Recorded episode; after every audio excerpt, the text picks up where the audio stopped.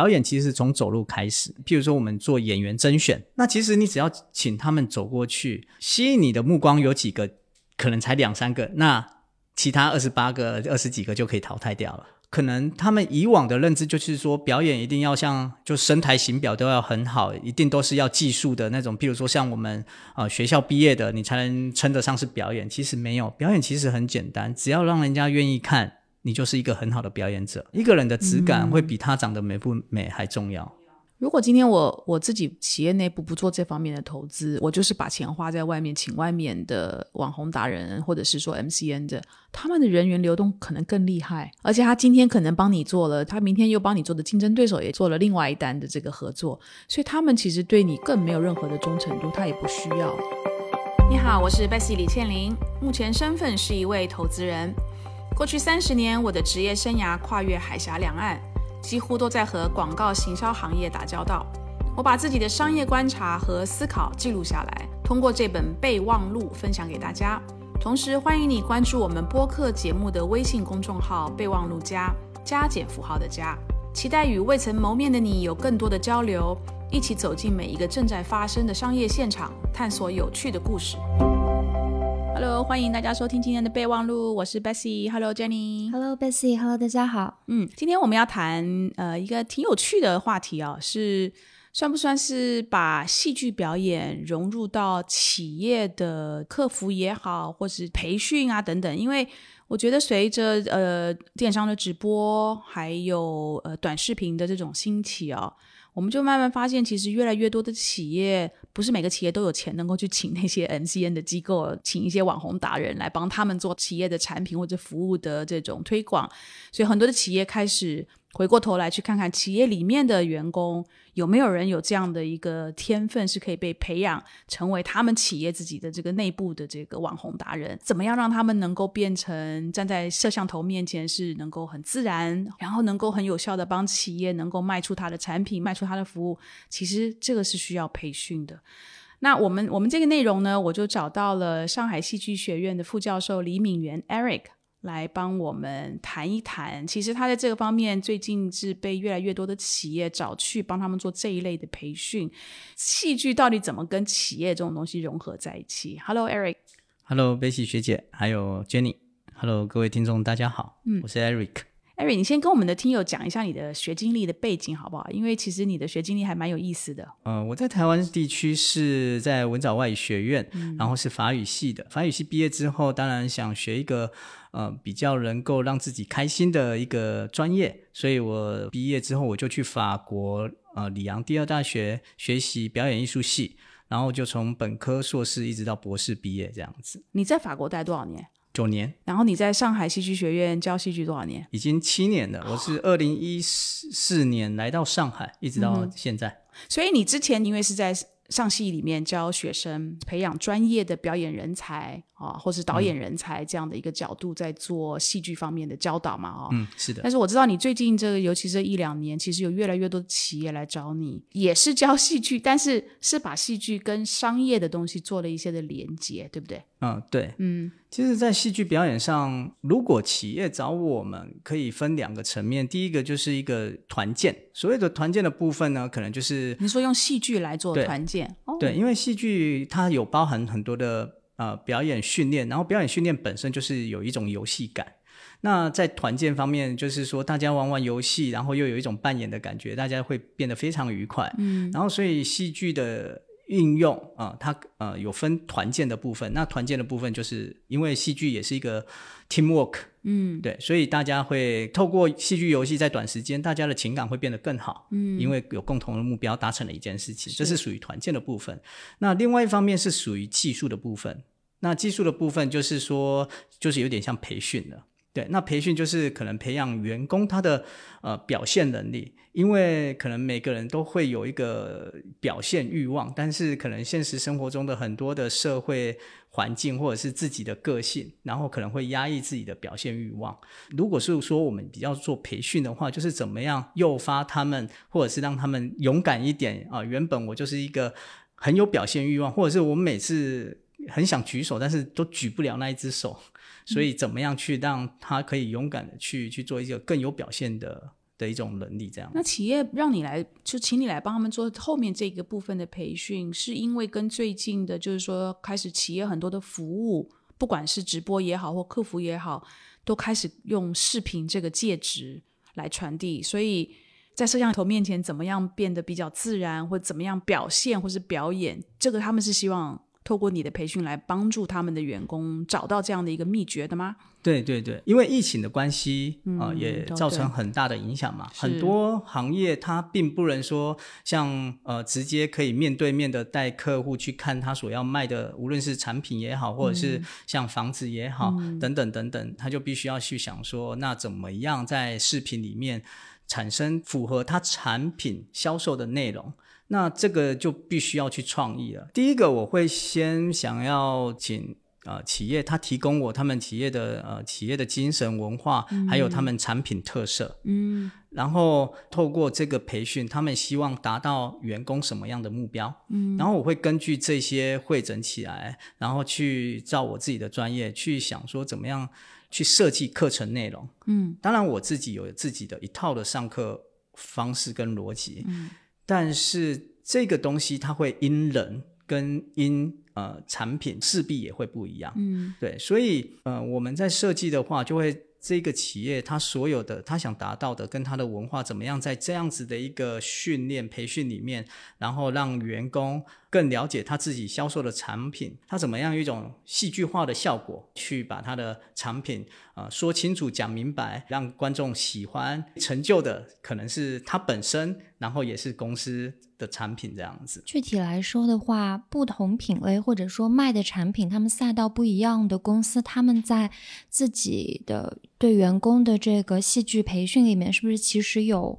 不同方向的侧重呢？对，的确，比如说，呃，如果有线下店的比较多的话啊，那它可能它的设计就会比较说，呃，以地区的方式，然后当然它会有他们所要销售这个产品的一个特色，然后他们。这一区域的人，他的性格是怎么样？譬如说上海静安区，比如说我要卖一个房子好了，那这一区的人，他们可能比较喜欢什么样的？呃，类型的房子还有生活样态，然后，所以我们设计的内容呢，就要符合，譬如说在新安区这一带生活的那种感觉。啊，好有趣哦！你你可以跟我们讲一个实际的例子，比如说你最近的某帮某一个客户，你不用讲客户的名字啊，你也不用讲他的品牌，但是它是属于什么产品？我随便讲，比如洗发精啊，或者咖啡啊，它是什么产品？然后。它是要针对哪一线的城市的消费者去做推广？你的设计的出来的这个培训的内容大概是什么样？比如说之前帮那个金融业的，嗯 啊做那种培训，就是说，因为他们要让客户信任，因为他们给我的一个算是培训的主题是那个产品宣传的表演意识与戏剧运用，他是以这样子的一个名字请我去 设计课程。那我就想说，产品宣传中的表演意识与戏剧运用，它的产品是金融产品，嗯，然后他一定要让客户信任他，客户才会买他的产品。你把钱放在我这边，我是让你信任的，所以我这时候的在设计课程里面，我会跟他们强调说，戏剧虽然是一个虚构的故事，但是因为你们的产品是要让客人相信的，所以你怎么样从自己真实的生命经验去创造。你的内容，戏剧它是说故事，我们都知道说广告某种程度都在说故事，但是你这个故事怎么说的，是从自己出发的，没有虚构的成分，但是你又把它戏剧化，嗯，也带有某一种虚构，但是它是从真实为基底生发出来的创意，这个才是一个重点。这样子听起来就是戏剧是让一个真实的事情它有张力，嗯，对不对？不需要捏造，你找出一个实际的例子。但是你加入了一些戏剧的条件跟元素在这个里面，就让这个例子变得非常的生动。对，非常的呃有影响力。对，比如说像李佳琦好了啊，李佳琦他直播他在镜头前表演，第一个他有很强的 background 产品的知识，他以前是在那个专柜，嗯，所以他对口红他本身就有很强的背景知识，嗯，然后他在镜头前表演，在镜头前涂上他的口红，他一定带有一种夸张戏剧化，让他戏剧化。那他为什么会戏剧化？就是为了要吸引。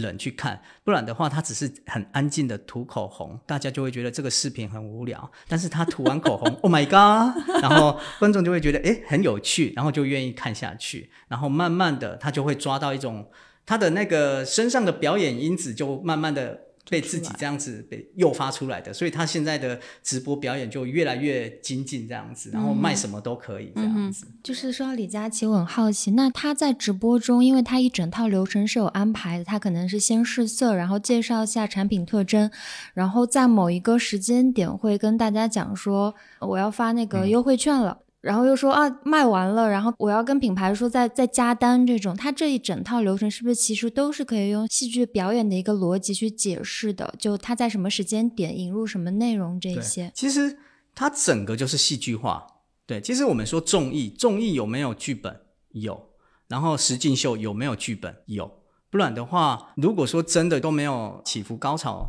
的话，大家就会看不下去。所以如果说我们用戏剧化这个词的话，就是。呃，一件事的发生，它一定会有前因后果，然后会有一个逻辑，然后它也会有一个高潮迭起的状态，就很像我们在听一首音乐的时候，如果一开始都是很安静、很安静，一直到后面，你会觉得，哎，这一首音乐怎么一点起伏都没有，就会很无聊。但是如果这一首音乐，哎，有高有慢慢的一个起头，然后有副歌很高潮的时候，然后你就会觉得很好听。对，那戏剧的逻辑也是这样子的，所以李佳琦他们在卖东西的时候，我觉得一定会。当然，我跟李佳琦不熟，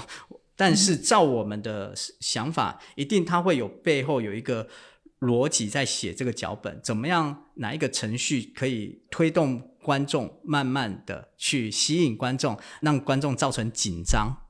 然后会，哎，我好像赶快买，不然的话会没有了。那这个一定是他有背后的逻辑。然后，当然他们经验丰富之后，他们会找到一个最大化吸引观众的一个剧本书写的方式，就很像我们在书写剧本啊，书写内容，我们也会有一个我们自己，我开玩笑讲，就是一个套路。然后什么样的剧情可以让观众有共鸣？这个也都是我们专业可以，就是我们都知道的那那些故事的模型。那我想问你，就是因为你提到李佳琦嘛，在淘宝这个直播间上面，他有非常多的品牌，也有自己的直播的人员啊，就是经年累月的在直播。那当然，他们没有李佳琦这样的名气啊，所以当然没有那么多的人在线观看。但是你在看他们这些企业自己的直播的这些人，在他的这种直播的肢体语言以及他的这种我们刚刚讲的内容的这个结构的设计，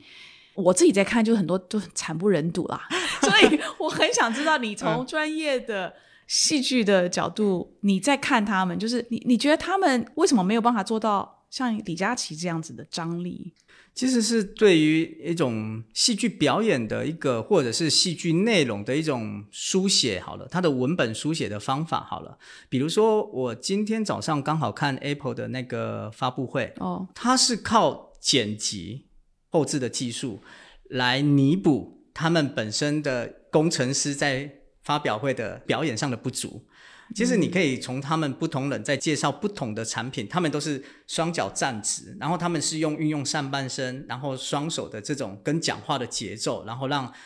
观众去看得下去，然后又觉得诶，他们说话很稳。为什么他们双脚要站直？就是因为我是很坚定，我很相信我说的内容，我的产品就是好的，我的产品我怎么介绍给你？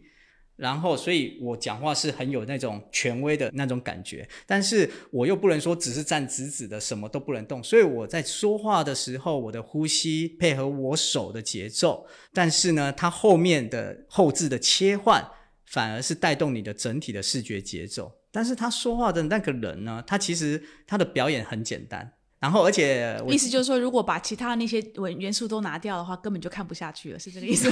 某种程度是这样子，但是至少他们语言上是坚定的。比如说，现在我说话的语气故意的有一点像是要模仿他们，所以我说的就是对的。嗯，那就会有这种语气的产生。你不可能说哦，我说的就是对的，你要相信我啊。那这个好像大家一点说服力都没有。所以其实呃，每个人他可能。呃，小时候我们在很多的表现上，其实我们是不会顾虑太多的。我们当下的情绪是怎么样，或者是我们想吸引人，我们可能就大叫：“哎，我要棒棒糖！”对。但是长大的时候，我们好像很很难很直接的表现我们的情绪。对。但是如果是在镜头前表演，你该怎么样去让自己的情绪去呃放得开，然后达到你要的那个目的，让人家相信你？那其实这是可以训练的。但这个拿捏就很重要，有的时候你放的太开的时候，对对对对，所以 你是想说你笑吗？笑 了，完了完了。所以我们说表演训练其实就是控制，嗯，就是你知道怎么样控制，你知道说你在什么样的场合，你现在的手放在哪里，你现在是没有表情的，你自己知不知道？啊，有的人真的很多人是不知道的。有时候他可能在企业里面，他开会开着开着他就面无表情，但是他自己忘了他自己面无表情。然后可能老板就是说：“我讲的不好吗？为什么大家就都没有表情？”然后员工就：“哦，没有没有没有，老板你讲的很好，只是我太认真了。”对，但是如如果你是可以就是说，诶，控制自己的话，也许你在。听什么的时候，无论是真实或者是虚假，无所谓。但是你自己知道说自己现在的表情是怎么样，那也许你会知道说你给别人的感受是什么。就像这些，就是你在帮企业培训的时候，比如说，就是我我随便猜想哈，嗯，比如说每个人会上台去讲一段，那你就会告诉他说，哎，你你你讲到最后你就变得没有表情了，或者是说，你知不知道你在舞台上讲话的时候，你会做一个。你自己没有感觉的动作，那个动作可能是帮助他来去减轻他的这种不安或者是压力，但他自己不自觉。这一类的是在你的这个企业培训里面吗？对，基本上我们会，比如说在刻意不知道的状况下，请人去录你的那个你讲话的姿势。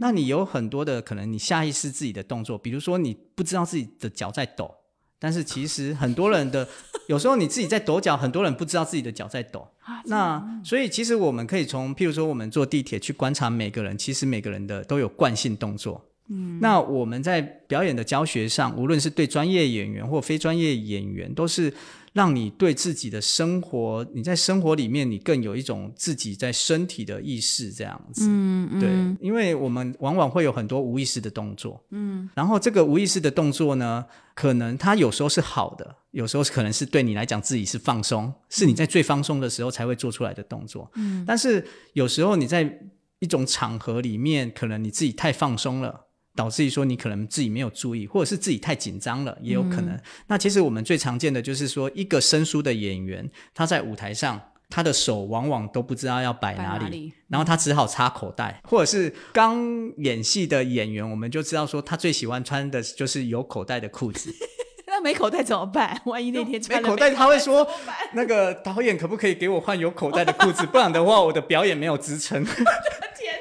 你看过最奇怪或是最诡异的一种不自觉的肢体的姿势是什么？比如说，有的人会歪嘴，那歪嘴他会去咬他的嘴皮肉。哦。表演上，我们对于身体的要求是很很重要的。比如说，我们在表演学上，你表演要你在舞台上要有一种能量感、存在感，其实你的脊椎是很重要的。我们在表演训练就会呃让大家学会走路，就走路，它是一个表演最基本的一个阶段吧。演员在走路，你很少看他是驼背的，嗯，对，特别你看那个星光大道，每个演员走出来都是。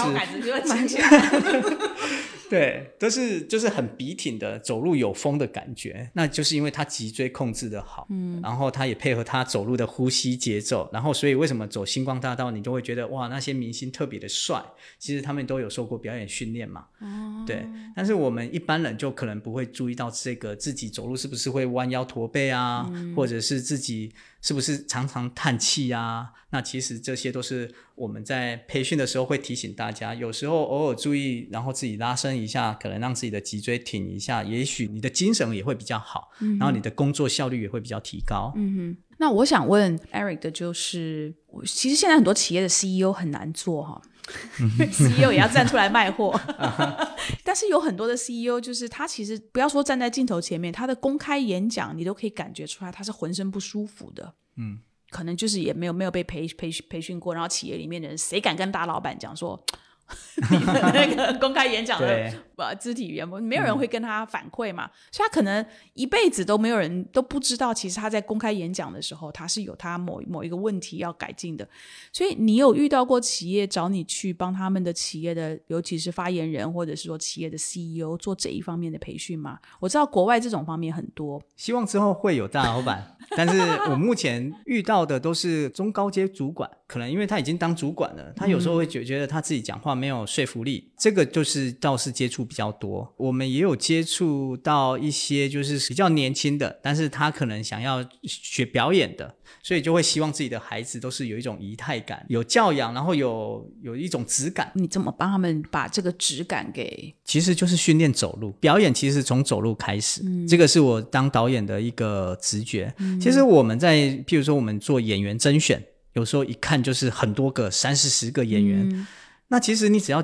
请他们走过去，吸引你的目光有几个，可能才两三个，那其他二十八个、二十几个就可以淘汰掉了。哇！因为一个人的走路质感是最清楚的，在走路的过程就知道他的脊椎的使用，然后他的面部表情，我们也可以，你们也可以自己去做这个 练习，就是自己在。无意识里面拍自己走路的样子，你会发现，哎，奇怪，我走路怎么都没有表情，或者是你走路没有表情，是你有没有意识的？走路的时候一直微笑，也有点傻感觉。对，但是不是说你走路就是要微笑，而是说他的表情是严肃的。有的人他的面相本来就是很严肃，他自己又不会控制。对，但是你如果受过表演训练，你会知道说啊，原来你严肃是因为你脸部的肌肉可能都没有放松。其实你内心是很开心的，但是怎么别人都觉得你很严肃？如果有进剧场看现场表演、现场演出的人，你们大家就可以去注意说，有的人你可能知道他是一个很有名的演员，但是他走出来，他就是感觉是端着的。嗯，对他表演也很好，台词也很好，但是他就是端着，你对他就不会有特别的共鸣，你也就觉得哇，他都演得很好，但是我就是没有特别想看他。但是如果有另外一个人走出来，他走得很自然，然后也都很舒服，虽然他可能长得不帅也不美，但是就让你看起来整个视觉上是很舒服的，他也许就是一个更好的演员。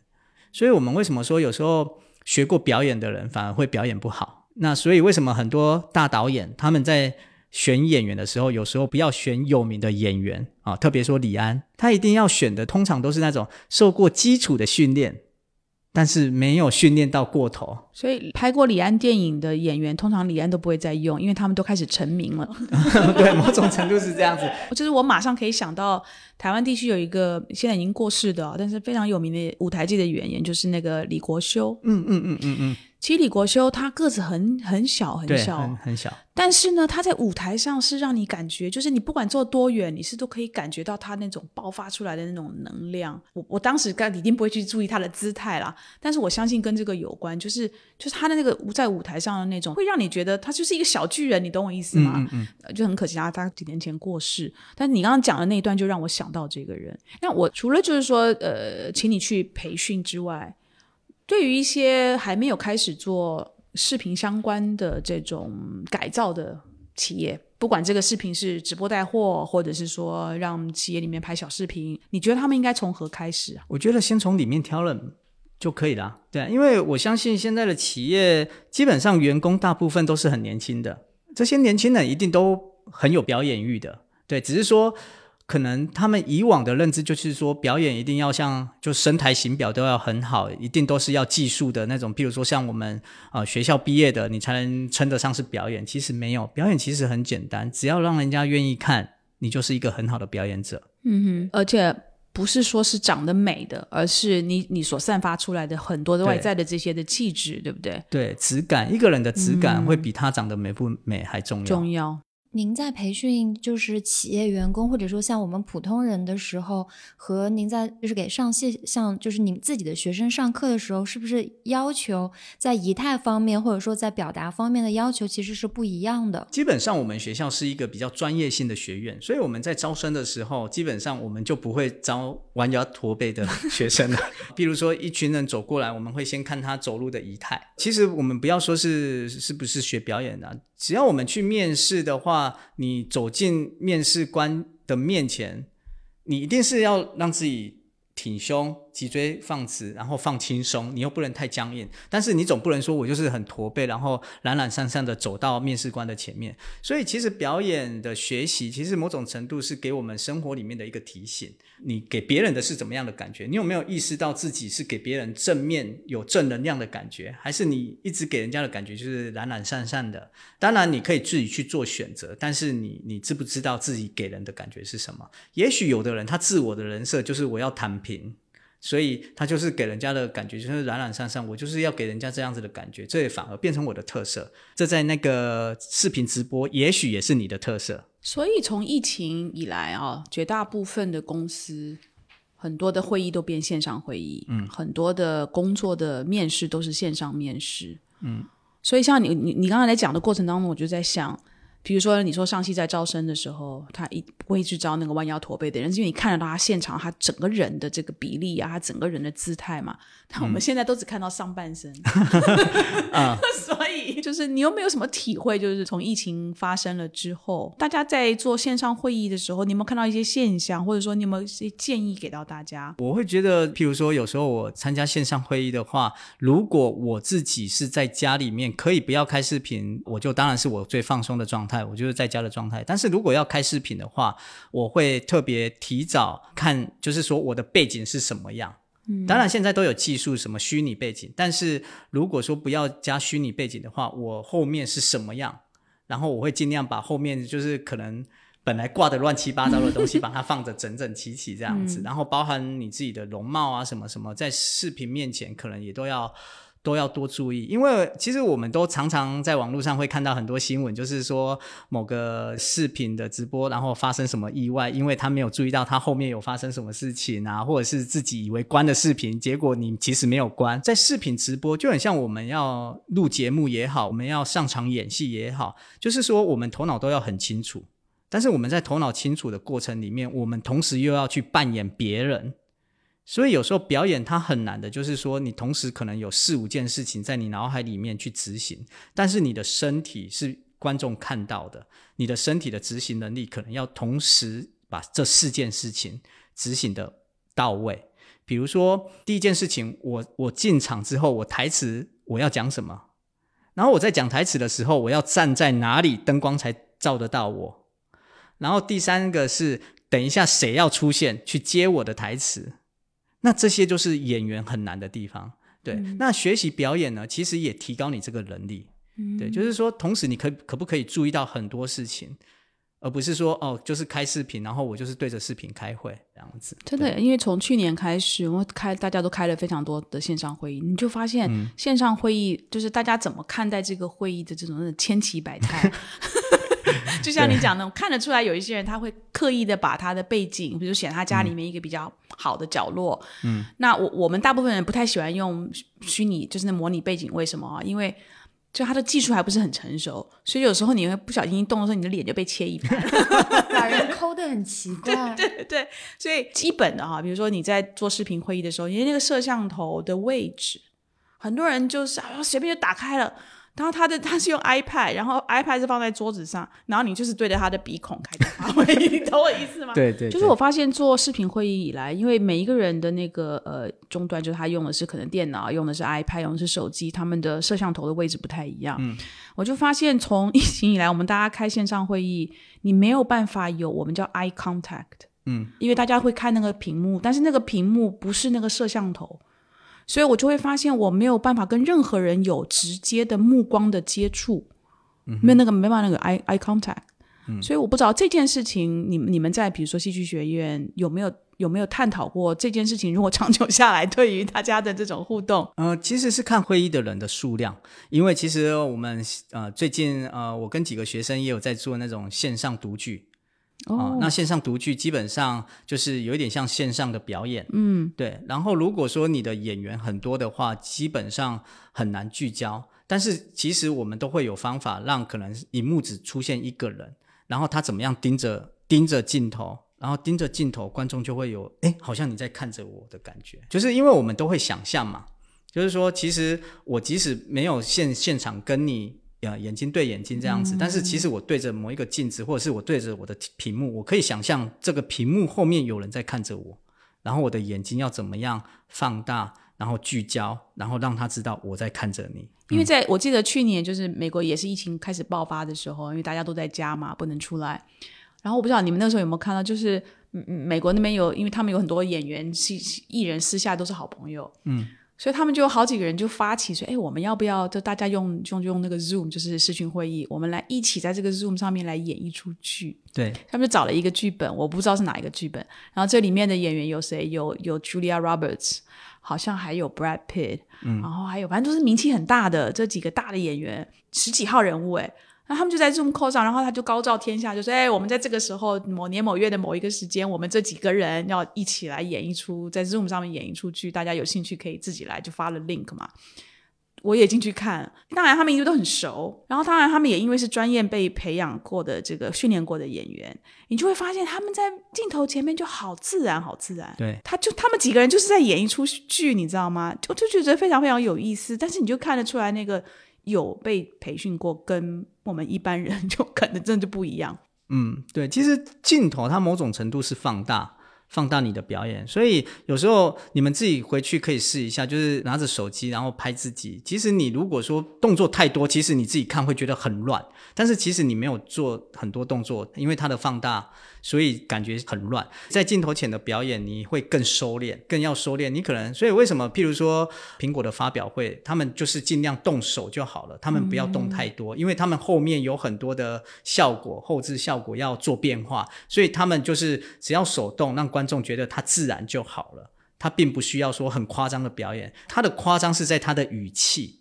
因为他的语气是观众听的，嗯，对，然后观众看主要是看他的背景那些啊产品的特色是什么，嗯，对，哎，这个蛮有意思的练习，就是自己放一个摄像头，先录自己录一段，然后你再回放来看，嗯，你可以看得出来你自己的那个肢体的那个动作跟语言，对对对。所以企业在在找你去帮他们做培训的时候，他们在跟你谈说，哎，比如说这个呃李教授希望你来帮我们做这个培训的设计，他有没有说，哎，我希望这个培训最后都要达到什么目的？这个目的很清楚吗？当然是提高，就是流量，提高观众的观看数。但是，呃，这个很难讲，呃，因为表演它是比较偏艺术文化方面的。那我们都知道，艺术文化就必须要有一些时间来证明，对它没有办法马上有立即的效益。比如说，像以前我们听到说，呃，就是国外的企业，他们开始把办公室。弄得好像有撞球桌，然后有射飞盘的，然后变成好像一个游乐场一样。那你说会不会马上对公司有帮助？就那时候也没有人可以可以去了解。但是后来我们正是说，哎，好像这样子帮助员工更对这个公司有向心力，或者是大家心情好，他工作能力也提高了。对，那我们在培训之后，你是不是对于？呃，你本来以为拍视频或者是镜头表演，你只有可能一两种想法而已。但是透过我们的培训之后，你是不是有更多想法？你表演可能怎么样都是那几个表情，可是你培训之后，你可能多了七八种表情。嗯，那你的表现力在镜头前就是会不一样。但是我在做培训的时候，我会跟我的像学员吧，我会跟他们说，我跟你们之间。啊，其实是有一点像 partner，我只是要诱发你们的一些潜在的东西的能力，而不是说我来教你们。嗯，对。那这个表演跟课程就会很自然。嗯，那这个自然里面呢，带着一种不说谎。嗯，就是说我对你的培训到底有没有用？你如果觉得没用，那你要跟我说为什么没用？是不是我们这边是可以改进的？那你如果觉得有用，那是不是可以？不断的延续在你之后，你可以做自我训练，因为其实演员是可以自我训练的。嗯，其实我们在学校也是一种考验嘛。你对学生的教导，或者是你我自己是一个导演，我对演员的启发到底有没有用？其实从演员的身上的表演就可以直接看出来。哦，当下就可以看得出来，当下就可以看得出来。但是不是我看到，是全部的人都看到变化。戏剧的培训，它是一起做的，嗯，它不是我跟你一对一的。嗯，对，所以这个效果是有的时候是可以说是立即可见的，但是能不能延续，就看企业之后的策略了。刚刚其实，呃，你们二位都提到品牌在自己做 MCN 这件事情，就是现在很多品牌他们想要把员工做成一个 IP，然后我们也可以在抖音啊很多平台上面看到说，很多那种账号其实背后是企业，但是它是以个人形式出现的。一方面想问一下，就在你们看来的话，品牌他们自己做 MCN，然后把员工推到台前，以这种比较个人化的方式和大家沟通。它的前景或者说就它的作用是什么？另外一方面的话，就是您应该也教过不少学员了嘛？就在您看来的话，企业哪一类员工是感觉比较有潜力可以孵化成一个大的 IP？他们身上会有哪些特点和素质之类的？第一个问题，我会觉得就是说，如果说一个员工他可能是一个小员工，但是他的表演能力能可能成为这个公司的代言人吧，我觉得这好像是可以跟公司一起成长。公司有名，我也有名。然后公司会更重用我，其实这也是一种，我觉得是一种正面的影响。当然，我们说外向的人，他可能呃在做网红，或者是他在镜头面前很容易就上手。可是有时候呢，观众他不要看都是外向的人，他可能想要看的是另类的人。那这个另类，呃，我觉得是每个人不同的特色。所以我刚才说的，要看公司的文化是什么，他卖的产品是什么。如果我今天是卖。那个床垫好了，我可能找的代言人就是他，就是懒懒散散的，然后他就是看看到床他就想躺，每天躺。对，然后他的那个视频内容，他就可以有点像是广告的变化吧。对，因为有时候我们也就想说，直播已经玩到现在，怎么样进入一个直播二点零或三点零？那它一定是要有好玩的内容。那好玩的内容势必它的直播是很短，但是有趣、好笑都有可能。所以这个就是一种。戏剧性吧，抖音上面其实也有很多这种玩玩这种创意的，他会编一个小短剧，然后让人家哦意想不到的结局。所以我觉得是回到说，今天变成每一个人都可以打造自己的 IP，也就是说我们所说的人设吧，每个人都可以成为自己的品牌。那只是说，当然我不可能呃像李佳琦这么强，什么都卖，什么都不奇怪嘛。而是说你自己适合什么样的产品，我的性格是怎么样，在一个我自己很舒服的，然后以我的生命经历去以真实的不说谎。但是我又能稍微把它戏剧化一点，然后吸引到观众的目光，然后我觉得这样子的一个方向，你就可以打造自己的一个品牌，或者是自己的一个 IP。会看到一些品牌，他们会说他们自己在内部做 MCN，然后呃，这些员工如果正如刚刚 Eric 说的，就是他们真的是可以把自己的 IP 做起来的话，他们会提到一个概念叫品牌资产，或者说数字资产，他们会觉得这个未来可能是品牌自己的一个品牌资产。嗯，你觉得像这种方式真的是可以很多年后就沉淀？下来作为品牌的一个资产存在吗？我觉得如果经营的好的话是可以的，并不是那么多的企业，第一个有钱能够真的每一次都去请外面的这种网红啊达人来去来去做他企业的这种推广。然后这种请外部的人，他也有一个问题，就是他跟你就是一个交易关系。嗯，意思就是说，你今天是跟他签了一个合同，你让他来帮你做这个产品的一个代言，或者是在推广。做完了这个合同的期间就结束，他关系就结束。但是如果你今天是企业里面的员工，而且你如果找那种就是这个员工或者他这一批员工，他对你这个企业的品牌以及对这企业的这个文化，他是特别有共鸣的，然后他特别爱这个文化的，那他可能说讲出来的东西就比较有感觉。而且这个关系它不就不是一个交易的关系？我随便举个例哈，比如说耐克这样的公司，它的文化很特别，所以呢，有非常多的人是很想尽办法的想要加入耐克这样的公司。他一加入了之后呢，他就从里面更去了解那个文化，然后就就爱得不得了。像这样的人，他如果站在镜头的前面去谈耐克这个公司的，比如说这双鞋，或是耐克的某一个企业的文化，他一定讲的东西会比你去外面去花钱请一个网红讲的要让你能够更动容。因为第一个，就像刚刚艾瑞讲，这个是一个真实的这个企业里面的人，那他讲出来的东西也是他真实的感觉，所以呢，这个信息本身呢，就是说更具有说服力。然后，如果能够再加一些戏剧的这个元素在这个里面，它能够让你有那个动容的这这样的感觉。在二零幺二年伦敦奥运的时候，他们他很多时候其实耐克，你去看他拍的广告哈，他都是找一般的人、普通人，他不去找那种大明星，他就是因为希望你看到我这个信息的时候，你能够产生共鸣。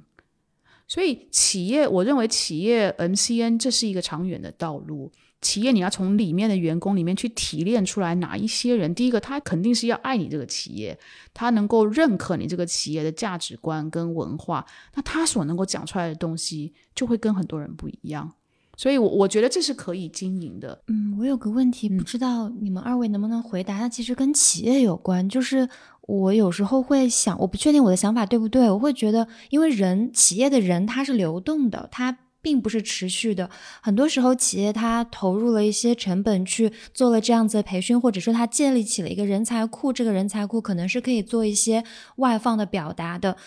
但是员工离职了，或者说他们的策略改变了。那这个其实会不会对企业未来来讲的话，它其实是一个需要长期去投入成本去一直让它 run 起，就是一直运营起来的一个事情，才能够保证它的这一套可以输出的员工是一直在的。就我在想说，它会不会成为一个还需要投入蛮多成本的事情呢？你说人员流动的问题啊？如果今天我我自己企业内部不做这方面的投资，我就是把钱花在外面，请外面的网红达人或者是说 MCN 的，他们的人员流动可能更厉害。也是，而且他今天可能帮你做了这一单这这个交易，他明天又帮你做的竞争对手也做了另外一单的这个合作，所以他们其实对你更没有任何的忠诚度，他也不需要。